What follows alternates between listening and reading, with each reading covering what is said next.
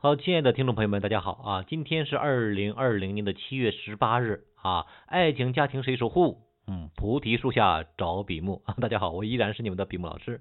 那我们今天继续去讲合理化的三个步骤。今天是下半场，我们开始讲如何去引导对方。有没有一种情况，就是大家吵完架之后啊，下一次还继续因为这个事情吵架啊，下一次还会犯同样的错误啊，所以就会在那个循环里面不停的啊重播、重播、重播。所以引导对方，或者是提出建设性的意见，其实就是为了解决这个问题，就是达成一个共识。下一次如果再遇到同样的问题，我们应该怎么去做啊？一个你也能够接受，对方也能够接受的一个啊方式。当然了，很多人之前没有用过这个方式的，可能很难去开口。其实你要知道，对方也 愿意跟你去达成一个共识的，不想再在这个地方去争吵了。他们也想有一个方式方法，就是你也接受，对方也接受啊。所以，如果是任何的挽回对象，或者是任何去听这个音频的人啊，你自己一定要把这个东西掌握掌握到手。所以，无论是你主动去吵架的，还是被动去吵架的啊，都要把这个掌握到手。你想一想，如果两个人吵架是必然的。那有一种能力，就是吵架之后越来越好的这种能力，反而不会去分手，越吵越甜蜜，越吵越了解彼此的需求，而不是不吵，然后一直积压，最后爆发一个大的，也不是总是吵，每次都吵，隔三差五的吵一下，吵完之后两个人的感情越吵越少，越吵越诋毁，越吵越没有价值。这就是大家为什么一定要学习合理化的一个很关键的因素。无论你是分手的，还是正在处于分手边缘的，还是感情开始有裂痕的，一定要学会这个合理化的方式，要不然之前的情绪都是埋下的坑，埋下的伏笔。关于引导或者是提出建设性的意见，我之前的所有的案例里面，经常会出现两种情况。第一种情况就是不知道要去引导，这是第一种。第二个。不知道如何去引导，甚至是负向的引导啊。第一个是属于没有想到，第二个是想到了，但是又不能不会啊。所以今天要学了。那没有引导，或者是没有想到如何去引导的这种，我们就不用说了。基本上就是吵完架，该吵完吵，吵完之后呢，两个人就说：“哎，别吵了，别吵，别吵。”然后或者说，哎，就就就像你说的那样做吧，但是自己内心非常的不服气，然后下一次还会发生发生同样的事情啊，这是这种情况。第二种情况就是啊，自己懂懂应该去引导一下啊，应该要表达一下自己的需求，但是引导的方式是错误的。比方说啊，你不要跟我这么说啊，你不要不尊重我啊，你不要在孩子面前那个去说我，就是他在用一种加不的方式，加否定词的方式来表达自己的需求。那我用一个反例跟大家去讲一下，大家可能就明白了。就是不要去想一个红色的大象，也不要去想你骑在红色大象的背上啊，也不要去想你在红色的大象的背上骑着，同时你手里还拿着一个柠檬，千万不要去想这些事情。好了，我问你，当你听到这些的时候。你的大脑当当中有没有一个画面出现，就是你骑在一个红色的大象的身上，同时自己手里还拿着一个柠檬？这就是大脑的工作原理，它会先啊删减掉这种负面的词语，先去想到啊后面的那个画面那个场景。对这种属于错误的负向的暗示啊，负面的暗示。比方说，你是不是想跟我分手啊？啊，你是不是和其他的女人在一起了？啊，你是不是喜欢上别的别的女人了？你要是想和别人发展关系啊，你就赶紧走。比方说，你有本事，你有本事你打我呀，你有本事你打我呀。就是吵架的时候，类似于这样的词语，基本上都是负向的引导。小心说多了，对方真的打你。什么意思呢？就是小心你说这样的话说多了啊，那种负向的不好的事情真的会发生。第二个错误的点在于哪呀？就是你用这种负向的，带有没有啊、不啊。啊，不不能啊，就带种这种负向的词语去表达的时候，对方不知道你想要的是什么。比方说，不要给我一个苹果。当我说出这句话的时候，你知道我的需求是什么吗？你知道我想要什么水果吗？你肯定会按照你自己的理解去给我拿相应的水果。比方说，你可能会拿橘子、香蕉、大鸭梨，这个是你你按照你自己的这个想法，然后去提供给我，然后来满足我的需求。但是当橘子、香蕉、大鸭梨都不能够满足我的时候，其实这个时候就会给对方一个印象，你这个人怎么这么贪得无厌呀？总是这样的需求很难满足啊啊！你到底想要什么呀？所以当对方不能够满足我的时候，对方甚至是有一种呃愤怒啊，会觉得自己的价值被否定了，这是一种。第二种可能就是对方会觉得啊自己没有能力去满足你，自己太 low 了，让对方会有一种不配得感啊，自己总是这样的无能。在我的挽回的方案当中，有一些女孩子就是这样的情况，就是自己和对和和男友吵架之后很难被哄好，甚至要哄一两天的时间才能够被哄好。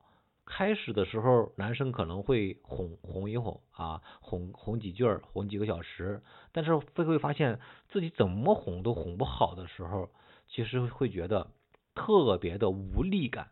其中的原因啊，可能会有这个男孩子这次就算哄好了，下次还会犯同样的错误，所以女孩子啊，就是在男生哄她之后，也不立刻原谅他，就是自己说的和自己的行为不一致啊，承诺的东西达不到。啊，第二种情况呢，可能就是这个女孩子，呃，就是不善于吵架啊，就喜欢冷战的方式来对待这种，啊，告诉对方啊，我有情绪了。啊，第三种情况呢，就是有的女孩子吵完架之后，就是想自己去安静的待一待，啊，不想被别人去打扰。你越去哄她，啊，对方越有情绪。这个时候，她要的就是一个人安静的啊想一想。还有一种情况呢，就是呃，男生没有说到点儿上。没有说到对方为什么会生气，给女孩子的感觉就是不理解她，不懂她。其实无论是哪种原因啊，我是可以理解的啊。不过这种方式我是不建议的。我理解你的情绪啊，理解你的需求啊，理解你为什么会这样做啊。但是这样做的方式我是不提倡的。其实冷战、逃避啊，不直接面对问题，是对两个人关系是有伤害的。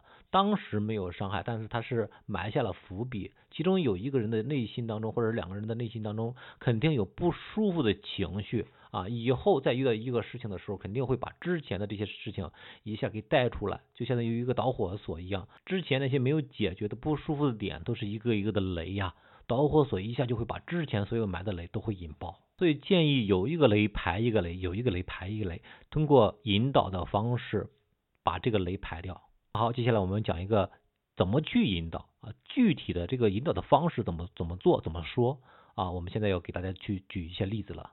很简单，就是你希望对方怎样做，具体的做法告诉对方，和对方希望你怎样做，把它引导出来，让对方告诉你。比方说，呃，你不要给我拿一个苹果，因为这个苹果还没有洗呢，啊，最好是帮我洗一洗，把那个皮儿帮我剥一剥。这属于正确的引导。我说两个人在孩子面前吵架了啊，吵来吵去啊，你要把为什么不能吵，或者说希望对方怎样做的具体的做法告诉他。你可以这样说：说我们尽量不要在孩子的面前吵架。这个其实是带了步了，可以带步，但是你一定要把对后面的那个引导性的那种具体的做法告诉对方。就是下次在孩子面前，我们尽量不要吵架，或者是等孩子睡着之后，我们两个坐下来去谈。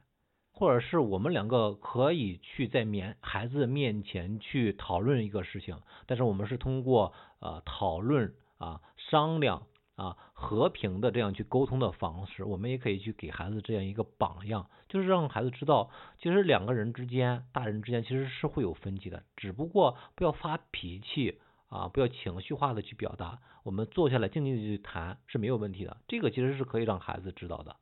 所以这几种引导方式都可以，比方说，呃，你能不能尽量的和其他的异性很少联系？至少联系的时候，如果你非要联系的时候，可以告诉一下我。比方说，你能不能在外面喝酒尽量少喝？如果喝了酒的时候不要开车，或者是如果你开车的话，最好是找一个代驾。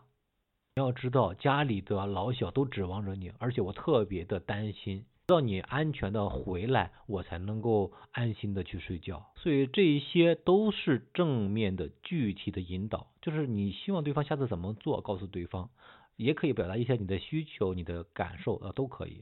好，今天就到此结束，大家可以去应用一下哈，就是如果吵架了呀，有矛盾了呀，在挽在做挽回的过程当中啊，去用一下这个合理化的方式。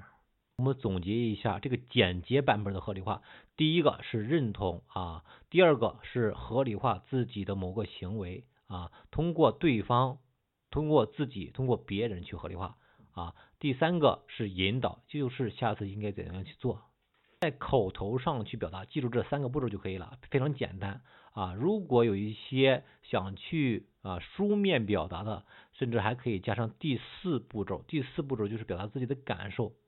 感受就是我很担心，我很难过啊。如果你这样做了之后，我会很开心的。如果你晚上回来的比较晚，我其实是很焦虑的。如果你能够拿一个苹果帮我洗完之后，把皮儿削一削，我会觉得好开心，好幸福啊。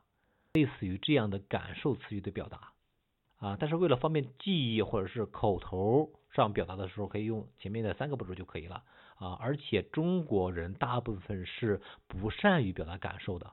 所以我们简化到了就前面的三个步骤。那如果有一些会撒娇、会卖萌，或者说是表达感受啊比较流畅的那些人啊，可以去把第四个步骤也表达出来。好，今天我们就到此结束，谢谢大家的聆听。如果你有任何的情感困惑，或者是想做情感咨询师，或者是想去做合伙人，都可以建议加我们的个人的微信啊，欢迎更多的志同道合的朋友啊，一起去把中国的。呃，这种家庭教育啊，夫妻关系、亲子教育，能够很好的去服务大家。好，我的个人的微信是一个好人三十七，一个好人是拼音的全拼，三十七是阿拉伯数字。好，今天我们就到此结束，谢谢，明天我们继续再见。